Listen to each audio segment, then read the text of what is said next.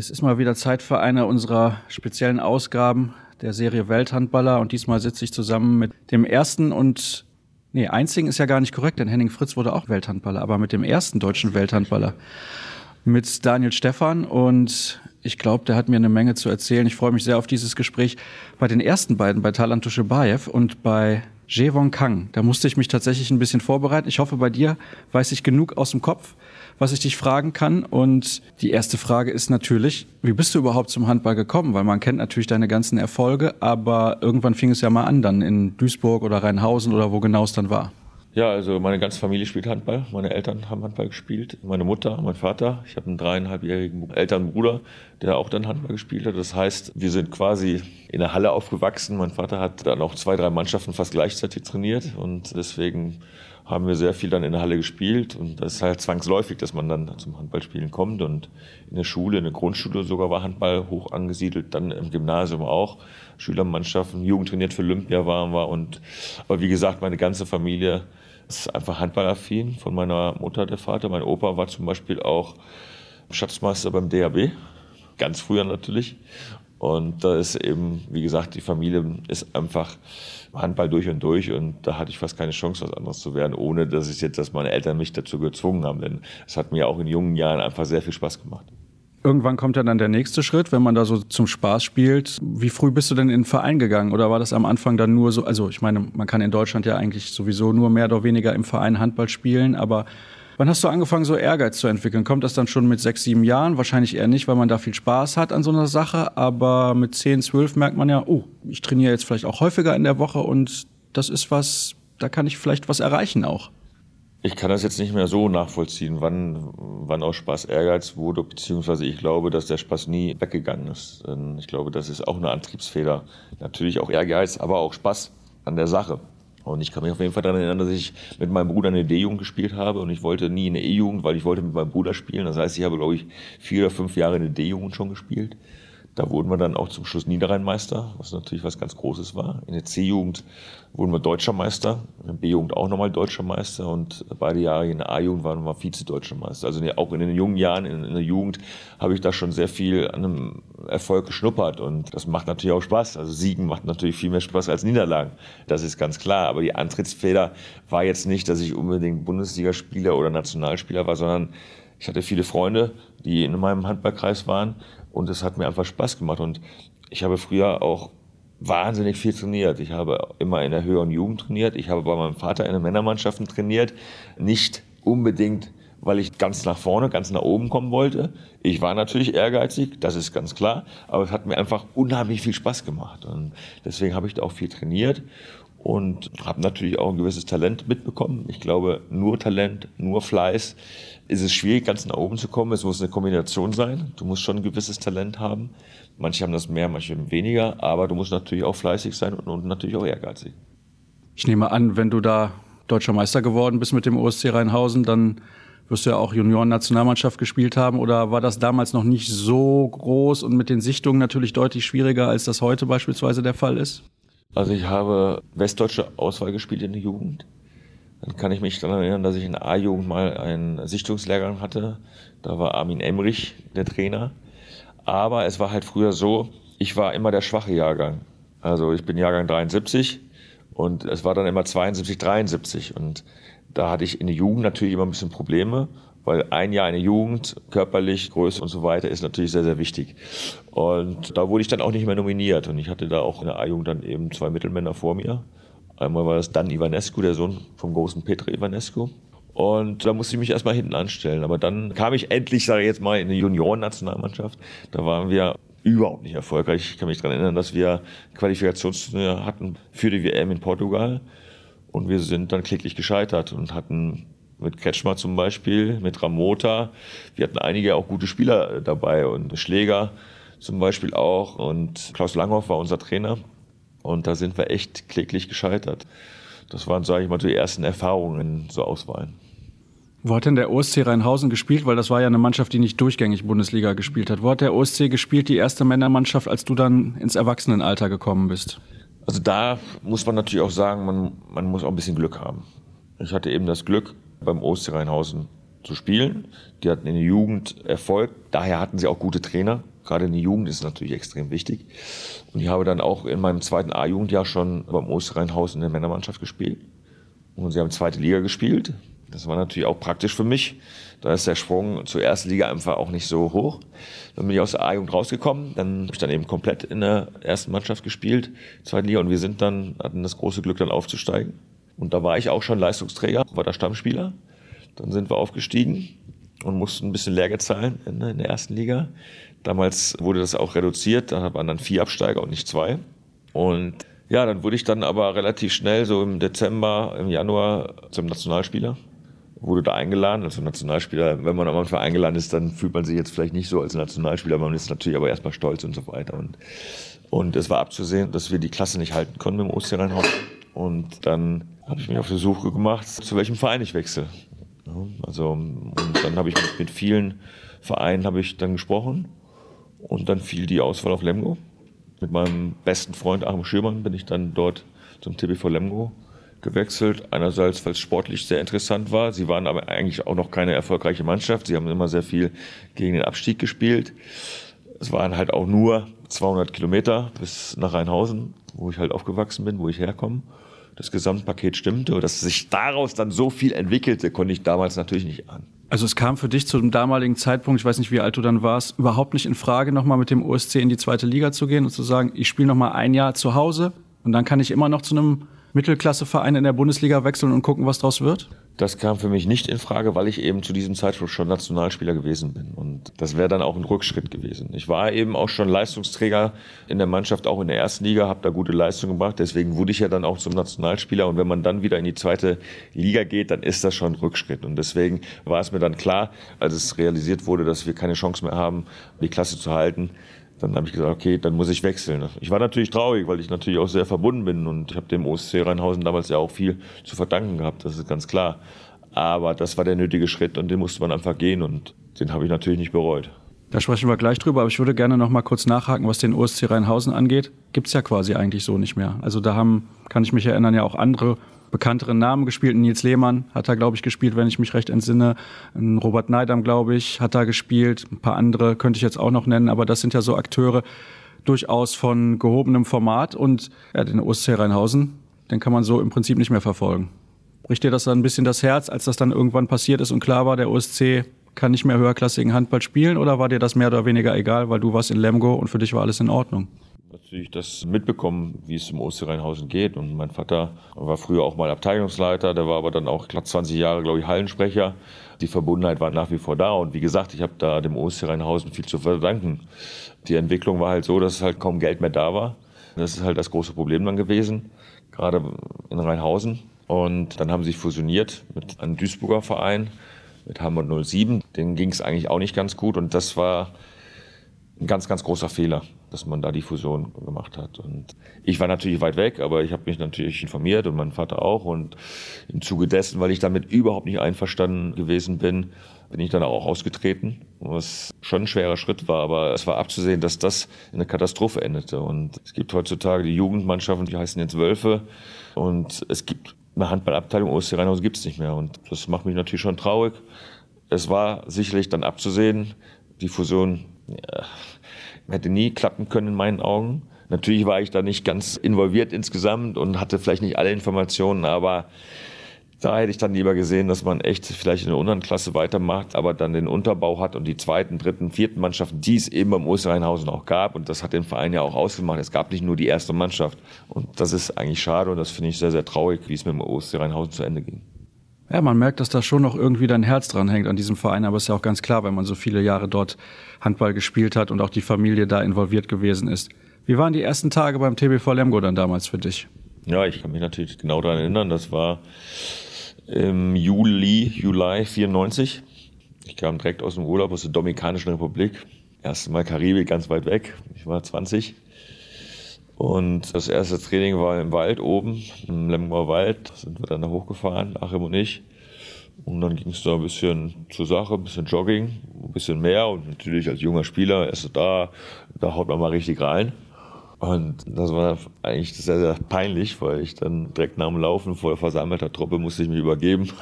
Das weiß ich noch bis heute. Das war echt kein guter Einstand. Aber ja gut, ich meine, die Mannschaft hat uns da wirklich gut aufgenommen und wir hatten Marc Baumgarten als Topspieler auch noch verpflichtet.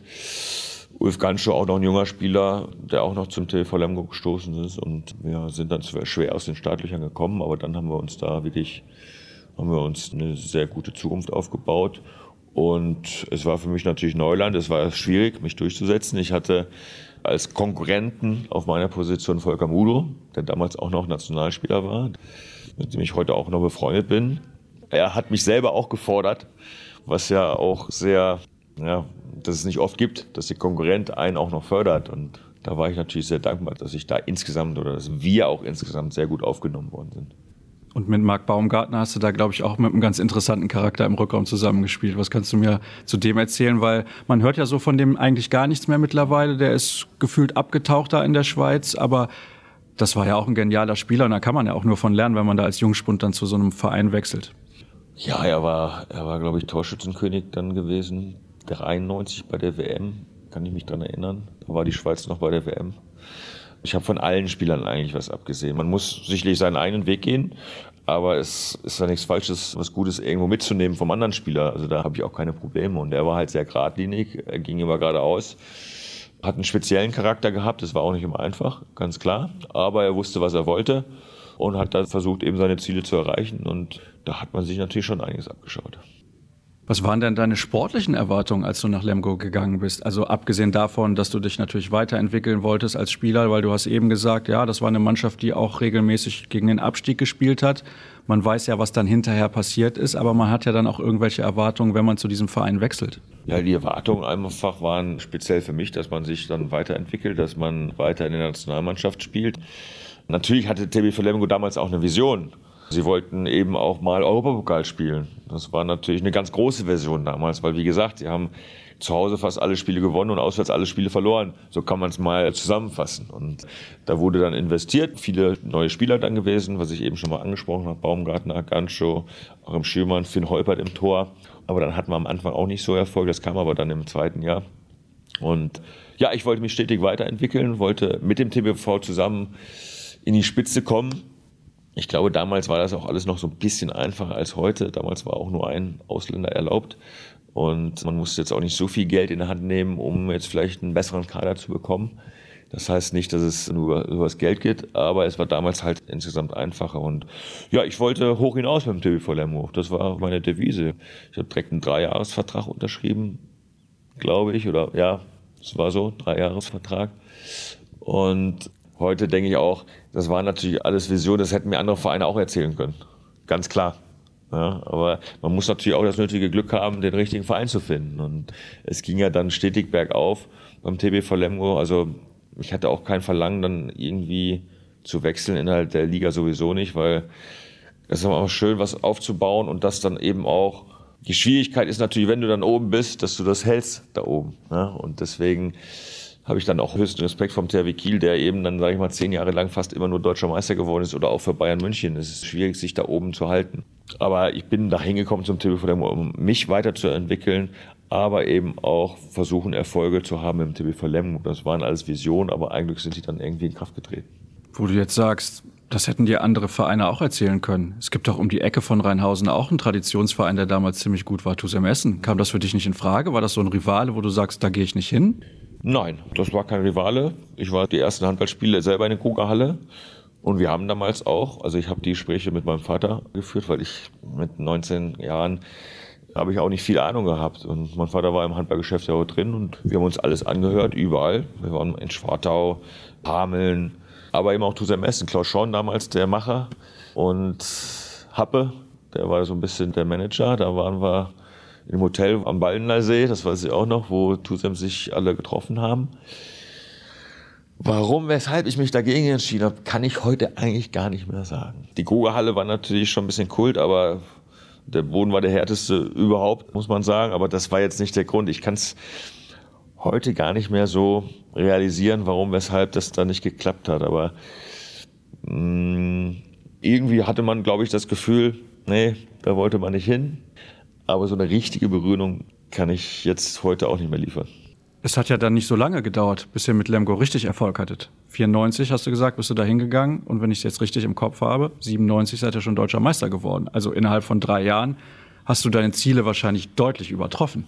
Ja, auf jeden Fall. Also wir wurden Pokalsieger als erstes, dann 96 Euro-Pokalsieger, Santander haben wir gespielt, Duschebaev hat dort auch gespielt, das war eine tolle Sache. Also Titel zu gewinnen und Pokale ist natürlich Wahnsinn. Aber dass sich das so schnell entwickelte, hätte ich natürlich auch nicht gedacht. Und 97 sind wir dann unter Schäfzow, Juri Schäfzow Meister geworden. Und ja, ich glaube, das ist ein Trainer, wo ich am meisten gelernt habe auch. Vor allem auch vom Kopf her, also vom taktischen her und von der Cleverness konnte man Juri nichts vormachen. Und da bin ich auch dankbar, dass ich ihn als Trainer gehabt habe. Da habe ich wirklich sehr, sehr viel mitgenommen. Und wir sind halt als Mannschaft eben auch gewachsen und auch der Ort, die Stadt Lemgo, die standen hinter uns. Die haben fast das ganze Ort haben sie blau-weiß gestrichen. Das war natürlich Wahnsinn. Also das war natürlich für die auch Neuland, dass der TBV so erfolgreich ist. Und die Halle wurde ausgebaut. Also hat sich einiges bewegt und wir waren mittendrin. Wir hatten dann auch einen Empfang auf dem Marktplatz, wo, wo 4000 Leute waren oder fünf. Und das war einfach,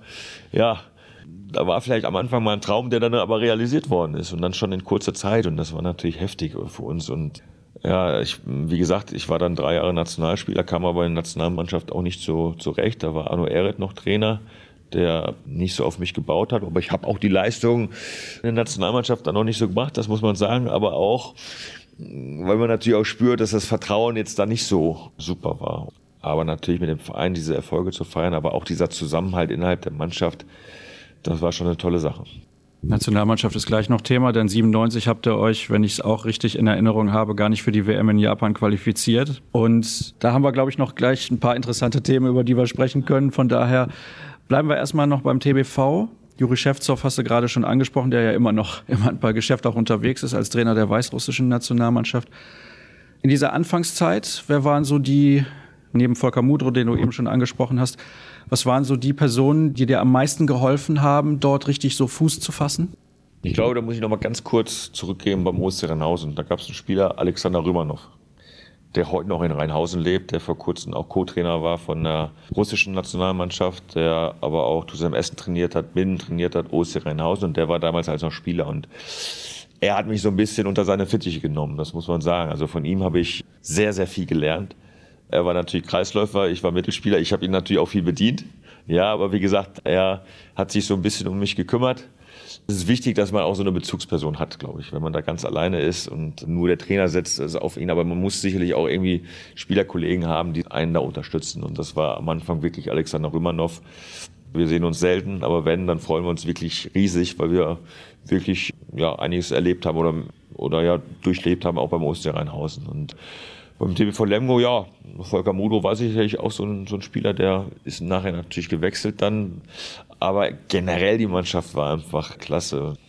Da war es noch anders. Da gab es halt brutale, brutale ist ein falsches Wort, aber da gab es noch eine richtige Hierarchie. Die Jungen mussten da schon einiges machen. Was ich heutzutage aber auch nicht verkehrt finde, muss ich sagen. Ja. Heutzutage spricht man ja oft von einer flachen Hierarchie und so weiter, aber jungen Spieler sollen auch schon mal Sachen machen, die Bälle tragen und was weiß ich, was ich als Jugendlicher früher auch gemacht habe. Sicherlich mit dem nötigen Respekt, ganz klar. Aber es schadet nicht mal so eine kleine Lehre zu machen. Und ja, aber man, ich kann jetzt gar nicht sagen, ob da jetzt noch ein Spieler war, der sehr, sehr wichtig dann für mich war.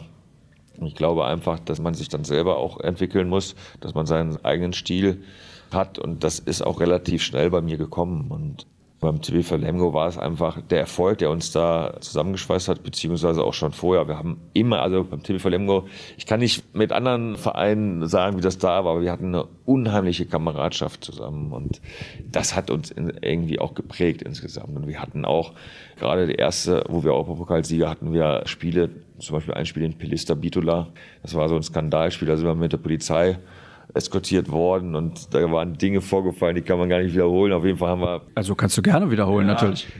Also es waren 4000 Zuschauer, nur Männer und beim Einwerfen haben sie die Bälle zum Beispiel nicht weggegeben und dann haben sie obszöne Gesten gemacht. Da mussten wir zwei Stunden am Spielbeginn warten, weil das Parkett hochgekommen ist. Dann haben sie wieder Kreissägen gemacht und dann haben sie Tauben fliegen lassen, bengalische Feuer und was weiß ich noch alles. Und unsere Auswechselbank, die wurden nur bespuckt hinten drauf und das war echt ein Skandal. Und dann haben wir wirklich zwei Sekunden Verschluss das entscheidende Tor gemacht und wollten uns richtig freuen. Auf einmal sehen wir dann eine Anzeigetafel gespielt, 59, 30. Und da hatten die irgendwie einen Knopf, wo sie die Zeit wieder runtergedreht haben. Und ein Glück hatten wir das Schiedsrichter aus der Schweiz. Die haben gesagt, nix, das Spiel ist aus. So ist das Ergebnis. Und dann ging die Jagd los. Ne? Die Schiedsrichter haben Prügel bekommen. Wir sind in die Kabine geflüchtet. Wir mussten uns einschließen und nach einer Stunde haben wir die Tür aufgemacht. Da kam sofort wieder ein Schlag. Das ist kein Scherz. Also das war so. Und dann kam die Polizei und hat uns dann eskortiert. Ne? Und das war schon eine grenzwertige Erfahrung. Also das das hat einen schon mitgenommen. Man war natürlich aber auch stolz, dass man diese, wir haben dann die Hölle von Vitula wurde dann daraus gemacht, so, dass wir die dann überstanden haben. Und der Verein hat auch sehr viel Strafe bekommen und hat dann auch Auswechselbank, haben sie so Plexiglas gehabt und durften auch, glaube ich, ein Jahr nicht dann zu Hause spielen.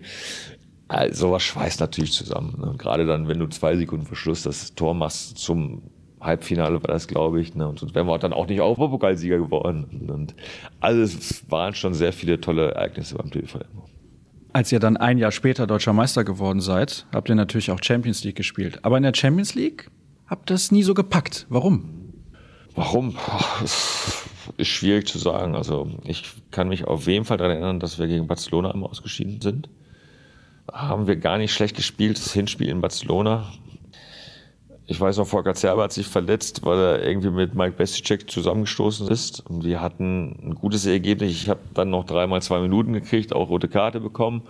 Und auf einmal haben wir, glaube ich, mit sechs Toren dort verloren, obwohl wir immer so zwei Tore nur hinten waren. Und äh, es war natürlich auch ein ganz, ganz großes Erlebnis beim FC Barcelona. Da war der Mythos noch größer, als er heute ist. Und dann kam der FC Barcelona zum kleinen TBV Lemgo nach Hause und das war natürlich Ausnahmezustand. Also das war ja also wir hätten bestimmt doppelt so viele Karten verkaufen können und haben es dann aber auch nicht geschafft. Und warum, weshalb wir da in der Champions League nicht so erfolgreich waren, kann ich heute gar nicht mehr so richtig beurteilen. Das hat aber deinen persönlichen Erfolgen so nicht wirklich geschadet, denn 98 bist du ja dann, und das ist der Grund, warum wir heute zusammensitzen, Welthandballer geworden. Als du diese Auszeichnung erhalten hast, hast du dich ein bisschen gewundert und gedacht, boah, ist ja unglaublich. Also ich hatte jetzt mit der Nationalmannschaft keinen herausragenden Erfolg, also keinen Titel gewonnen ich bin nicht Champions League-Sieger geworden, ich bin in dem Jahr nicht deutscher Meister geworden. Warst du da ein bisschen erstaunt, dass du jetzt auf einmal Welthandballer warst und du warst ja immer noch relativ jung. Also du hast ja in Anführungsstrichen erst ein paar Jahre Bundesliga gespielt. Das ging alles relativ schnell. Ja klar, also wenn ich mal ganz kurz ausholen darf. Wie gesagt, ich bin 94 Nationalspieler geworden und 97 war dann der Knackpunkt, sage ich mal. Ich habe wenig gespielt. Dann hatten wir ein entscheidendes Qualifikationsspiel in der Slowakei vor 150 Zuschauern. Und wir waren da auch ziemlich dezimiert und Blackie Schwarzer und ich, wir waren im Mittelblock bei der 6-0-Deckung und wir haben eigentlich nie in der Mitte gedeckt und haben dort unentschieden gespielt und deswegen haben wir uns nicht qualifiziert. Und dann kam der Trainerwechsel, Arno Ehret ist gegangen und Heiner Brandt hat 1997 bei der Nichtqualifikation hat uns dann übernommen. Und das war für mich auch der Wendepunkt in der Nationalmannschaft. Er hat dann gesagt, ich vertraue dir, ich setze auf dich, ich versuche, um dich eine Mannschaft zu machen. Ich sehe dein Potenzial. Du hast das beim Lemgo schon sehr gut ausgeschöpft. Natürlich kannst du besser werden, aber in der Nationalmannschaft setze ich auf dich. Das war sein Statement. Und von da an ging es dann auch wirklich auch in der Nationalmannschaft steil bergauf. Dann war 98 eben dann in Südtirol die Europameisterschaft. Da wurden wir dann, wir waren nicht qualifiziert, 97 für die WM und wurden dann Dritter, haben die Bronzemedaille geholt. Das war natürlich wahnsinnig. Haben wir im Halbfinale gegen Spanien sind wir auch rausgeflogen und dann gegen Russland nach Verlängerung haben wir dort gewonnen. Und ja, und da habe ich eine sehr, sehr gute Europameisterschaft gespielt. War dann auch eine All-Star-Mannschaft und beim TVV Lemgo lief es auch gut. Und natürlich war es für mich Überraschung pur. Ich habe damit nicht gerechnet. Ja, aber ich war auch nicht zu vermessen zu sagen, ich war jetzt der weltbeste Handballer. Also das, glaube ich, das kann man von keinem irgendwie sagen. Es gibt immer auch wirklich viele gute Spieler. Ich hatte da eine sehr, sehr gute Saison. Aber ich war natürlich trotzdem überrascht, dass es nicht einer, der vielleicht dann Europameister geworden ist oder so. Aber ja, es war natürlich erstmal eine Bestätigung auch für die Leistung, auch für die Arbeit, die man da reingesteckt hat. Ja, es war eine klasse Sache und weil es eben auch so überraschend kam, hat man sich natürlich riesig gefreut. Aber ich weiß auch noch, auch meine Mannschaftskameraden, ob es in Lemgo war, aber auch in der Nationalmannschaft, die haben sich auch für mich gefreut und das ist immer ein gutes Zeichen, dass man sich auch innerhalb der Mannschaft gut eingelebt hat oder sich auch gibt in der Mannschaft. Wie hat deine Familie darauf reagiert, vor allem dein Vater? Ja gut, ich meine Familienland, die Eltern oder Vater hm, waren natürlich riesig stolz, ganz klar. Also sie waren auch fast bei jedem Heimspiel beim TBV da ja, sie sind da einfach stolz und sie haben mich ja auch, wie gesagt, nicht da getrieben. Du musst jetzt unbedingt immer Handball trainieren. Das kam einfach von selber. Und da bin ich auch meinen Eltern dankbar, dass sie da auch nicht solche Sachen gemacht hat, wie es früher mal da war, wenn der Vater ja, vor jedes Tor kriegst du 50 Cent oder 50 Pfennig, was weiß ich. Und also so ein Quatsch haben die eigentlich nie gemacht. Und natürlich, klar, wenn der Sohn Welthandballer wird, also einen höheren Einzeltitel gibt's ja beim Handball nicht. Und klar waren die sehr stolz, logisch. 97 habt ihr euch nicht qualifiziert. Was für dich persönlich ja eigentlich gut war, weil dann kam Heiner Brandt, wie du gerade erzählt hast. WM also verpasst. 99 WM verpasst, 2001 WM verpasst und so weiter und so fort. Das waren ja die Rückschläge. Als wir schon mal kurz miteinander gesprochen haben, hast du mir gesagt, ja, so ist natürlich auch der Sport und das muss ich auch akzeptieren. Und du hattest natürlich trotzdem eine herausragende Karriere. Ja, also Olympia gespielt, mehrfach, Europameisterschaften, auch gewonnen, dann 2004 in Slowenien. Trotzdem ist das so das Einzige, wo du sagst im Nachhinein, Champions League klammern wir jetzt mal aus, weil da muss auch sehr viel zusammenpassen über eine Saison aber nicht mal eine WM gespielt. Es ist schon, ah, ich will es jetzt nicht ganz hart formulieren, aber es nervt. Ich wurde natürlich sehr viel darauf angesprochen. Keine WM, immer verletzt und so weiter. Aber ehrlich gesagt, ich traue dem jetzt nicht großartig nach, weil ich bin auch immer sehr positiv eingestellter Mensch. Ich sehe es lieber so, dass ich drei Olympiaden mitgemacht habe, sechs Europameisterschaften und das ist schon eine Menge. Bei den WMs war es natürlich sehr speziell. 95 war ich zum ersten Mal keiner mit dabei auf Island, war aber keinmal auf der Bank. Also ich war dabei, aber ich, da gab es auch nicht mit Spielerwechsel, das gab es auch alles nicht. Ja, da waren vier Mann, unter anderem Henning Fritz, der auch nicht gespielt hat. Und wir haben halt das, das ganze Turnier nicht einmal auf der Bank gesessen. Okay, dann 97 haben wir uns nicht qualifiziert. Und bis 99 habe ich kein einziges Fischspiel verpasst. Ich war nie verletzt. So, und dann kam das letzte Spiel vor der Weltmeisterschaft in Ägypten in Neumünster gegen Dänemark. Von Volker Zerber den Ball gekriegt, dann habe ich einen Stemmwurf gemacht, ein bisschen komisch und auf einmal habe ich meine Hand von Jan Fock, das war ein dänischer Nationalspieler, den Kopf getroffen. Und der lag dann auf dem Boden und hat ein bisschen Schmerzen gehabt und dann habe ich mich entschuldigt, lauf dann zurück in die Abwehr und dann auf einmal auf der Mittellinie sehe ich meinen Daumen, der hing dann irgendwie so komisch. Ja, und da war dann also der eigentlich der Daumen gebrochen. Man spricht offiziell eigentlich vom ersten Mittelhandknochen. So. Das war das letzte Spiel eben vor der WM und das war natürlich schon ein richtiger Rückschlag. Also das war auch Enttäuschung pur, das muss man sagen. Also ich wurde dann operiert und bin dann aber mitgeflogen dann noch zur Weltmeisterschaft mit Gipsarm, habe die Jungs dort dann unterstützt. Und genau, und dann habe ich halt mit Verletzungen viel zu kämpfen gehabt und das ist dann immer irgendwie in dem Jahr, wo die Weltmeisterschaft war. Und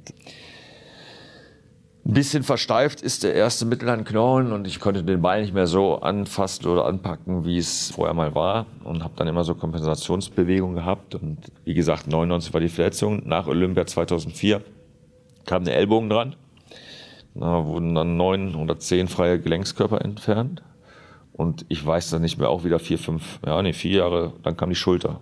Und das resultiert aber immer von dieser Handgeschichte. Ja, das sucht sich irgendwie so Ausweichbewegungen und ja, ich war dann wirklich viel verletzt. Dann hatte ich nochmal einen Achillessehnenriss. Aber ich muss auch sagen, diese Phase, da bin ich stolz drauf, dass ich mich immer wieder zurückgekämpft habe. Auch gerade Achillessehnenriss, das war 2003 haben viele gesagt, ja, jetzt ist eigentlich, jetzt, da kannst du gar nicht mehr so richtig zurückkommen. Und da bin ich natürlich auch einer Brand dankbar, der mir da wirklich auch das Vertrauen damals auch noch zugegen gebracht hat. Und ja, und dann kam natürlich das i-Tüpfelchen bei der Nationalmannschaft. Da sind wir dann Europameister geworden 2004. Und das war natürlich wirklich klasse, dass man auch, viele meinen ja dann, man ist verletzt, dann macht man Reha und dann, ja, dann hat man vielleicht noch mal ein schöneres Leben, als wenn man trainiert und spielt. Also umgekehrt. Also ich war ja immer beim Peter Greschus, das ist ja auch der heutige Nationalmannschaftsphysiotherapeut, immer in Mössing, in der Nähe von Reutlingen, Tübingen. Und da habe ich jeden Tag acht Stunden Reha gemacht. Wirklich acht Stunden. Ich habe bewusst auch nicht zu Hause Reha gemacht, weil da hat man dann noch so viele andere Sachen, Termine.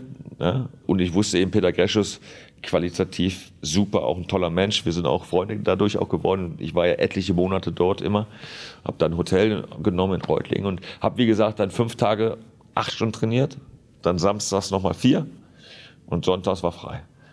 Und das ist natürlich ein Pensum, aber man hatte eben das Ziel vor Augen, man wollte ja zurückkommen und auch mir selber beweisen, dass ich es schaffe, aber auch so, die Kommentare liest man ja auch dann manchmal, dass, ja, ob der nochmal zurückkommt oder so. Und da muss ich sagen, da bin ich auch sehr stolz drauf, dass ich immer wieder geschafft habe, zurückzukommen, um auch dann letztlich in der letzten Saison auch noch mit guten Leistungen sich zu verabschieden. Das ist auch wichtig, glaube ich, dass man nicht dann irgendwie, wenn man nicht mehr kann oder wenn man schlechte Leistungen bringt oder nur verletzt ist, dass man nicht dann aufhört, sondern es haben dann Leute auch gefragt, willst du nicht noch weitermachen oder so. Das ist auch immer ein gutes Zeichen. Aber ich hatte dann auch nicht mehr das hundertprozentige Vertrauen in den Körper, ganz klar. Aber ich konnte mich mit einer guten Saison verabschieden und das war mir auch sehr wichtig. Na, vom Ende sind wir jetzt gesprächlich noch weit entfernt, denn ich muss ja noch mal nachfragen. Bisschen Drama gab es ja auch in der Nationalmannschaft, abgesehen davon, dass du die WM verpasst hast, nämlich das EM-Finale 2002 in Schweden gegen Schweden.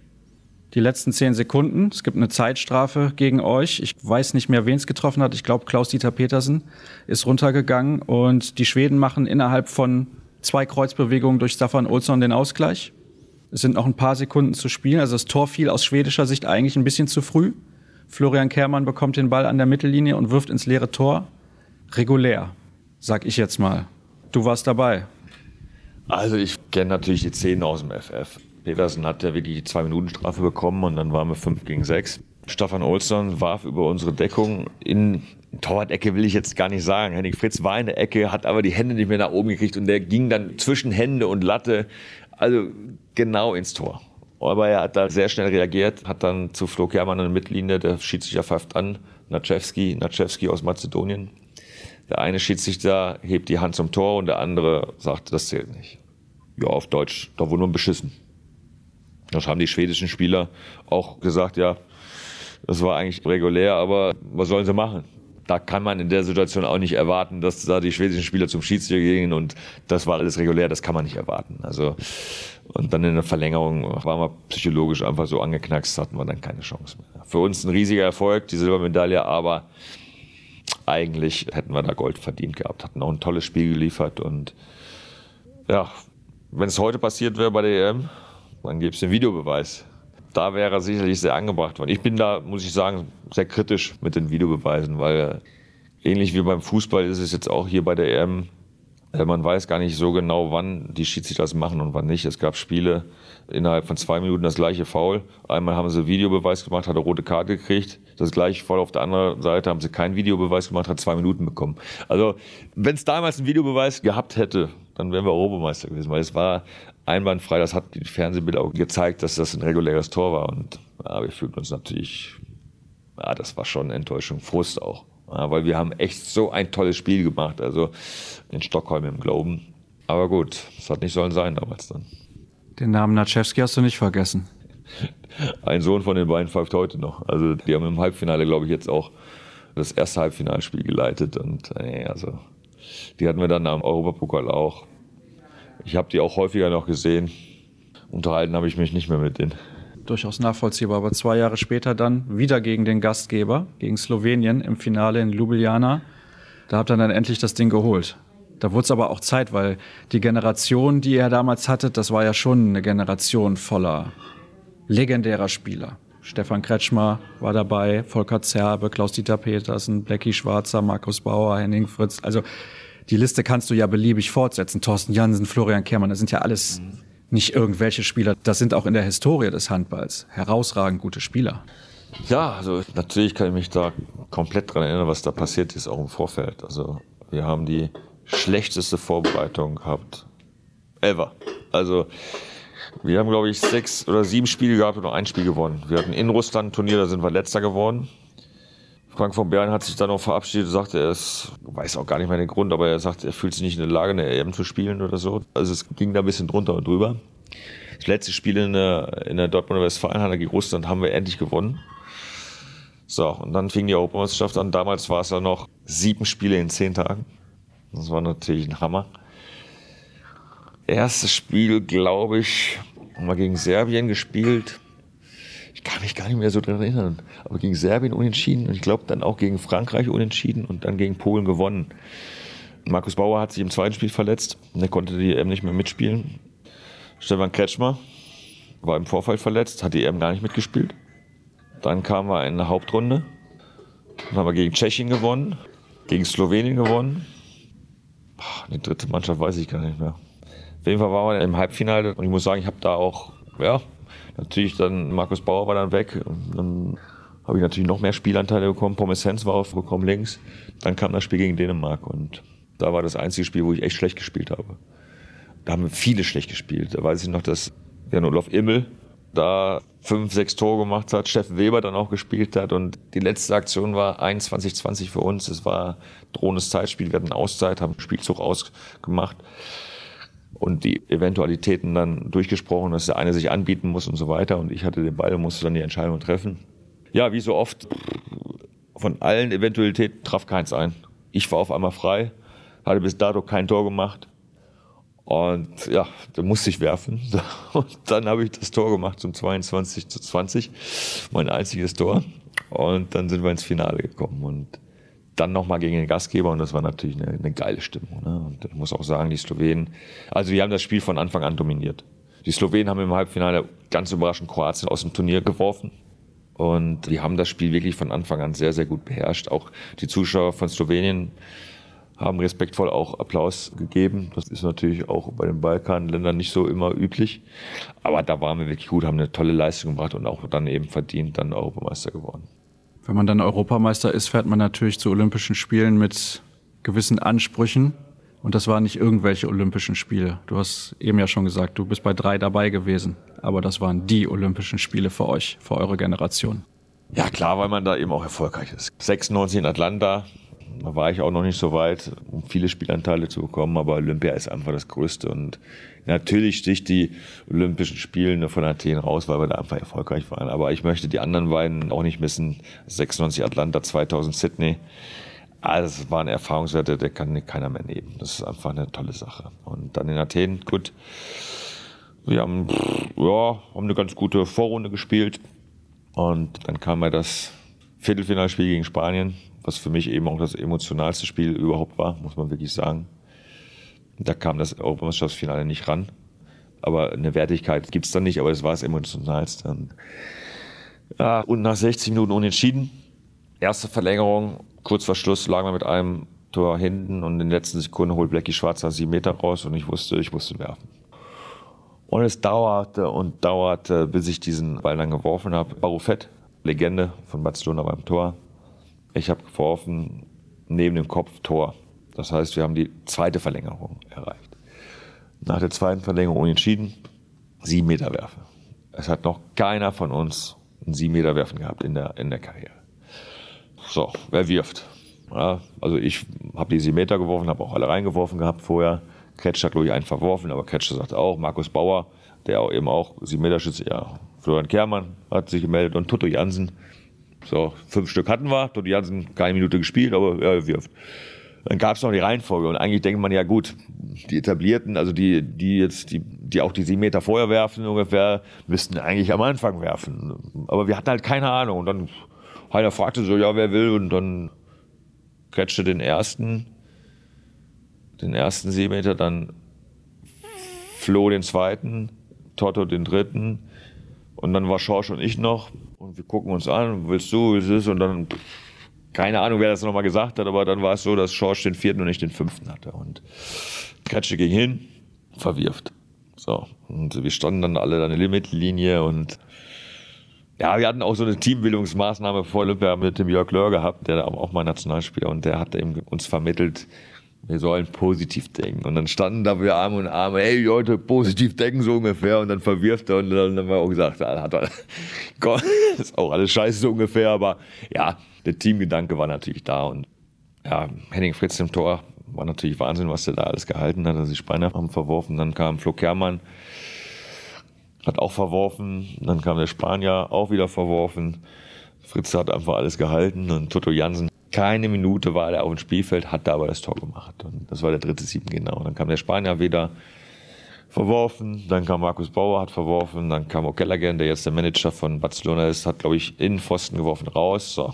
Und dann wusste ich, ich habe den letzten sieben Meter, wenn ich reinmache, dann sind wir im Halbfinale. Und bei dem ersten sieben Meter, den ich da in der ersten Verlängerung geworfen habe, da war ich mir nicht sicher. Ja, aber da war ich mir sicher. Ich war psychologisch im Vorteil. Ich habe schon mal so eine wahnsinnige Nervensituation in dem Spiel gehabt und war der Sieger. Und da bin ich dann wirklich, natürlich, mein Herz raste ohne Ende, weil das, das war ein Druck natürlich. Aber irgendwie war ich mir, dass ich, den hau ich rein und ein, zweimal verzögert, links unten geworfen, Aufsetzer, Tor, so, und dann drehe ich mich um, jubel und dann siehst du die ganze Meute auf mich zukommen. Also das war so ein geiles Erlebnis, das war Wahnsinn und da kriege ich jetzt auch immer noch ein bisschen schwitzige Hände, weil das ist schon einmalig gewesen.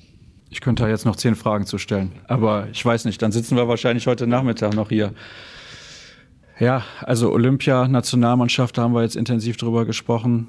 TBV Deutschland, muss ich mit dir noch drüber sprechen. Ihr habt damals eine Mannschaft gehabt mit Christian Ramota, mit dir, mit Florian Kermann, mit Blackie Schwarzer, mit Markus Bauer. Wahrscheinlich habe ich jetzt noch ein, zwei vergessen, aber was hat denn diese Mannschaft, außer dass ihr so eingespielt wart, so stark gemacht? Weil ihr alle irgendwie Freunde wart? Ja, alle Freunde, das kann man nicht sagen. Aber wir haben natürlich einen super Zusammenhalt gehabt und das hat sich eben auch umgesprochen. Dann kam der Markus Bauer noch dazu, dann kam Blackie Schwarzer von Barcelona. Das war natürlich einmalig. Dann hatten wir auch noch dann im Meisterjahr zwei, drei einen deutschen Trainer, Volker Mudo. Da weiß ich noch am Anfang, er hat gesagt, Leute, wir wollen doch mal versuchen, dass wir die schnelle Mitte mal richtig machen. Und dann haben wir da geübt im Training und wir waren da echt skeptisch, muss man wirklich sagen. Aber er hat es da durchgesetzt und das war ja dann auch unser Trumpf insgesamt in diesem Meisterjahr. Wir haben da die Hinrunde keinmal verloren. Dann kam am 27. oder 28. Dezember Spiel in Magdeburg. Danach hatten wir ein paar Tage frei und über die Hälfte der Mannschaft hatte das Auto schon in Magdeburg und dann in Urlaub zu fahren. Und da haben wir dann, glaube ich, also wir hatten da 18 Spiele in Folge gewonnen. Ob das jetzt 17 oder 19 war, weiß ich nicht mehr. Auf jeden Fall haben wir da eine Klatsch, glaube ich, mit 10 Toren bekommen. Und seitdem wurde es dann auch strenger gehandhabt mit dem Auto mitfahren lassen und dann in Urlaub fahren. Ne? Aber nichtsdestotrotz, das war einfach eine tolle Gemeinschaft. Wir haben uns wirklich auch außerhalb gut verstanden, haben auch viel zusammen unternommen und ja, Schwarzer und Markus Bauer sind heute auch meine Freunde, richtige Freunde, nicht nur Handballfreunde. Und auch mit Christian Ramota komme ich sehr gut aus. Max Ramota, der Bruder, war auch da. Wir hatten einfach eine tolle Truppe und das haben wir außerhalb des Spielfelds, aber auch innerhalb des Spielfelds verkörpert. Und wir waren dann eine Einheit und das war unser großes Plus. Und wir waren natürlich sehr taktisch geprägt, Mannschaft. Wir haben alles auf den Punkt eben gespielt. Das war auch die schnelle Mitte. Wir haben eigentlich immer das Gleiche. Also entweder einmal richtig durch oder wir hatten einen Spielzug. Und das war eigentlich immer das Gleiche. Aber es hat einfach funktioniert. Wir waren auch nicht die Schnellsten. Also wir waren natürlich schnell, aber es gab andere Mannschaften, die schneller waren. Aber wir sind halt, wir hatten das so verinnerlicht. Wenn der Ball im Tor war oder was weiß ich, sofort, alle hatten ihre Aufgabe und alle haben die erfüllt. Und auf dem Punkt. Und da brauchst du dann nicht nur Schnelligkeit, sondern die Sicherheit, alles auf den Punkt zu spielen, damit dieser Spielzug dann auch ja, erfolgreich wird. Und also es war noch schon eine, eine, geile Zeit, auch wie gesagt, TBV Deutschland, das ist natürlich auch für die Stadt Lemgo, für unsere Fans eine Identifikation pur. Klar. Und was schwierig war, oder teilweise schwierig, wir haben natürlich viel gleiche Spielzüge gehabt in Lemgo und Nationalmannschaft. Aber die hießen dann teilweise auch anders. Das heißt, es gab zum Beispiel Komm, Komm in der Nationalmannschaft und Moped in Lemgo. Das war aber ein und der gleiche Spielzug. Das, das, das nicht. Da hatte man manchmal die Gefahr, dass, dass man das ein bisschen durcheinander bringt. Aber ja, das war schon, das war einfach eine geile Zeit. In all den Jahren hast du ja mit unfassbar vielen guten Spielern zusammengespielt und natürlich auch gegen unfassbar gute Spieler gespielt. Gegen wen hast du denn überhaupt nicht gerne gespielt, weil der ja so draufgehauen hat oder so geknüppelt hat? Ja, also ein, ein Spieler weiß ich noch. Also Magdeburg insgesamt war schon ziemlich hart. Mehr als hart. Und Joel Abati war natürlich auch, der hat auch draufgehauen. Also das war, selber hat er einen Brustpanzer gehabt, damit ihm da ein bisschen schonen hat im Angriff, aber selber hat er natürlich auch ausgeteilt. Und Magdeburg war besonders hart. Aber da wurde man dann noch ehrgeiziger. Da wollte man natürlich auch, ich war ja auch keiner, der dann auf 10 Meter die Bälle verteilt, sondern ich bin auch immer in den Nahkampf gegangen, egal wie hart es war. Aber in Magdeburg zu spielen, das war schon, boah, das war schon Wahnsinn. Aber aber auch da haben wir gewonnen. Also das ist natürlich auch schön, dass ich gegen jede Mannschaft in jeder Halle mal auch auswärts gewonnen habe. Das ist natürlich auch was Schönes insgesamt so im Nachhinein. Wobei so Statistiken ist jetzt eigentlich auch wurscht insgesamt. Aber ja, international Kroatien, das war auch schon ziemlich hart. Und ich hatte eine kleine Privatfehde insgesamt, muss man schon sagen, gegen Guillaume Gill Hamburg, der jetzt Co-Trainer der Franzosen sind. Also wir haben uns nicht gemocht. Wir haben uns auch auf die Schnauze gehauen auf Deutsch, muss man so sehen. Dann gab es mal ein Freundschaftsspiel und dann bin ich mal zu ihm hin, du, sollen wir es mal sein lassen, so ungefähr. Obwohl mein Naturell ist auch nicht so mal dann das zu beenden und ich halte dann auch immer dagegen eigentlich, aber der hat dann so scheiße reagiert, also das hat nichts genützt und da habe ich auch meine einzige rote Karte bekommen. Von Geipe Helwig übrigens, die jetzt auch noch pfeifen in Hamburg, kann ich mich dran erinnern. Aber das war zum Beispiel auch eine Privatfehde. Ja. Ja, interessant, sowas mal zu hören. Wer ist denn der Spieler mit dem meisten puren Talent, mit dem du zusammengespielt hast? Also, puren Talent, also ich sag mal Talent und Athletik war sicherlich Mimi Kraus, Michael Kraus, einer, der am meisten mitgebracht hatte, der eigentlich auch viel mehr aus seiner Karriere machen musste. Der hatte Athletik, der hatte Talent, aber er war dann häufig nicht so fokussiert, um dann noch mehr zu erreichen. Muss ich sagen, eigentlich schade. Er hat sicherlich einiges erreicht, er ist Weltmeister geworden, bin ich zum Beispiel nicht. Aber er hätte da eigentlich noch mehr erreichen können. Finde ich auch sehr interessant. Champions League hat er auch gewonnen und da ein überragendes Spiel übrigens ja, gemacht bei dem genau. Final Four. Als du dann dich entschieden hast, deine Karriere zu beenden, hast du mir eben gesagt, das war eigentlich nicht schlecht, weil danach noch die Leute kamen und gesagt haben, willst du nicht noch weiterspielen? Bist du trotzdem irgendwie so ein kleines Loch gefallen, weil dann nach so vielen Jahren alles vorbei war? Nein, ich bin nicht in Loch gefallen. Also es war die Saison 2007, 2008 unter Peter Meisinger, der dann im Dezember auch beurlaubt worden ist. Ich hatte am Anfang auch leichte muskuläre Probleme, ein bisschen Zerrung und da war mir klar, also das, das wird es nicht weitergeben. Und durch die anderen Verletzungen habe ich ja auch einiges mitgemacht und dann war für mich dann der Schluss auch gereift, dass ich dann aufhöre. Und habe dann aber in der zweiten Serie wirklich einen guten Part gespielt unter Markus Bauer dann noch. Also da war ich natürlich sehr froh, dass das so passiert ist. Und habe dann noch ein Abschiedsspiel in Lemgo gemacht, wo die Halle komplett voll war, ausverkauft und viele von Rheinhausen Spieler waren da, von der Nationalmannschaft, von der Bundesliga. Das war wirklich ein tolles Ereignis. Also auch wenn man es mir vielleicht jetzt nicht so abnimmt, aber ich muss nicht immer im Mittelpunkt stehen. Auch wenn es natürlich der Job oder der Handball, wenn du dann eben dann erfolgreich bist, musst du ja quasi damit auseinandersetzen, im Mittelpunkt zu stehen. Aber ich muss es eigentlich nicht. Aber ich muss sagen, das war einfach klasse. Also mein bester Freund, der Adam Schirmann, hat dann noch Videos aufgenommen und die dann komplett in der Halle gezeigt worden ist. Und dann hatten wir auch noch eine rauschende Party danach.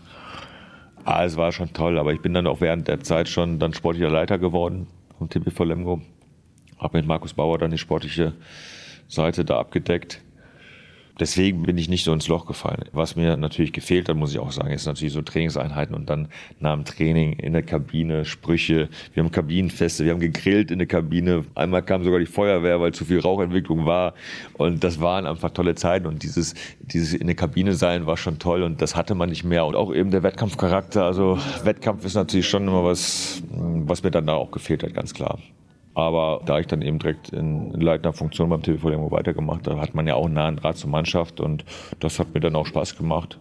Natürlich denkt man auch, man hätte ja vielleicht mal spielen können oder so. Ich hatte dann auch nochmal ein Angebot aus Katar, ganz am Anfang, wo ich dann auch, ja, ich glaube, das war drei, vier Jahre später sogar noch, wo ich da auch richtig Geld verdienen habe. Aber da bin ich nicht der Typ zu, wenn man was beendet hat, dann, dann, also das war meine Einstellung, dann sollte man das auch so handhaben. Das mit der sportlichen Leitung beim TBV hat leider nicht so funktioniert. Fehlt dir das irgendwie noch mehr involviert zu sein in den aktuellen Handball? Ich meine, wir können das ja mal kurz nochmal ansprechen, was da passiert ist. Also wir hatten damals einen Hauptsponsor, der alles bezahlt hat. Das war die Heristo AG. Da war so ein Patriarch, sage ich mal, der die Firma mit aufgebaut hat und der hat da halt mit harter Hand regiert und die haben beim TBV Lemgo das Sagen gehabt. Aufsichtsrat waren, glaube ich, sieben Leute und vier von Heristo. Also es konnte nichts ohne die bestimmt werden. Wir haben uns dann in der ersten Saison total überraschend, haben wir die Champions League Qualifikationsturnier erreicht. Hatten da Glandorf noch verpflichtet, aber wir waren eigentlich besser vom Ergebnis her als gedacht. Ja, das war wirklich super. Und mh, mm, Finn Holpert kam da schon zurück, der hatte Heristo geholt, ist dann aber nach Flensburg gegangen, kam dann aber zurück und das Verhältnis Finn Holpert und Markus Bauer, das war immer angekratzt. Also das war nicht gut, das Verhältnis. Und er war dann aber auch der Bestimmer, sage ich mal, für Heristo so ein bisschen auch verantwortlich für uns. Und Markus hatte von Anfang an da auch kein gutes Gefühl. Und dann kam am nächsten Saison das Qualifikationsturnier in Leon. Und da sind wir gescheitert. Und dann sind Markus Bauer und ich nach Bad Rotenfelde zitiert worden. Also zu Heristo. Wir sind zusammen im Auto gefahren und dann bin ich erst rein, Markus draußen, ich rein, dann Volker Zerr als Geschäftsführer, aber der hatte auch nicht viel zu sagen. Dann war der Personalchef von der Resto da und Finn Holpert. Und dann haben sie mir mitgeteilt, dass Markus Bauer, dann werden sie beurlauben. Und sie wollen mich als Interimstrainer einstellen. Und wenn ich es gut mache, würde ich dann auch einen längerfristigen Vertrag kriegen. Mein Vertrag vom Sportleiter ging aber noch zweieinhalb Jahre auch. Und dann habe ich gesagt, ja, das kann ich jetzt kann ich einfach nicht entscheiden jetzt sofort. Und ja, wir müssen das schnell machen. Wir haben auch schon Presse vorgedruckt und so weiter und so weiter. Das war so um 11 Uhr. Wir haben gesagt, okay, bis 16 Uhr musst du entscheiden. Ich raus, Markus rein.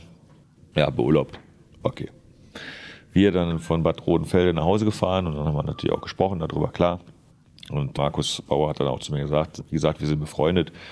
Wenn du das machen möchtest, mach's. Ich bin nicht sauer. Also du bist ja nicht der Grund, dass ich jetzt gefeuert worden bin. Also kein Problem. Und ich kann mich daran erinnern, wir haben sogar mit Heiner Brandt im Auto noch gesprochen, wie das so alles gekommen ist. Und dann habe ich für mich das auch überlegt und habe ich dagegen entschieden. 16 Uhr habe ich das dann mitgeteilt und dann habe ich dann auch einen Brief bekommen, dass ich auch beurlaubt worden bin. Ja. Und der Hauptgrund, warum ich das gemacht habe, ich war ja eigentlich als sportlicher Leiter für den Sport zuständig. Ich hatte die Verantwortung eigentlich für den Sport. Ich wurde nicht einmal gefragt, was ich denn davon halte, ob Markus Bauer der richtige Trainer war, ob man da Veränderungen machen muss. So, das heißt, ich hatte eigentlich auch gar nichts zu sagen im Nachhinein. Ja, also Daumen hoch, Daumen runter hat Heristo, der Hauptsponsor, eben gemacht. Und da war ich quasi dann auch als eine Art Marionette. Ich übertreibe das mal. Und deswegen war es für mich klar, dass ich das nicht mache und habe das bis heute auch überhaupt nicht bereut, muss ich sagen. Habe ich irgendwas vergessen? Irgendwas Wichtiges aus deiner Karriere, was mir jetzt gerade nicht eingefallen ist, wo du sagst, boah, ja, das hat mich vielleicht geprägt oder irgendein Spiel nochmal, was dir in besonderer Erinnerung geblieben ist oder irgendein anderes Thema, was dir irgendwie auf der Seele brennt?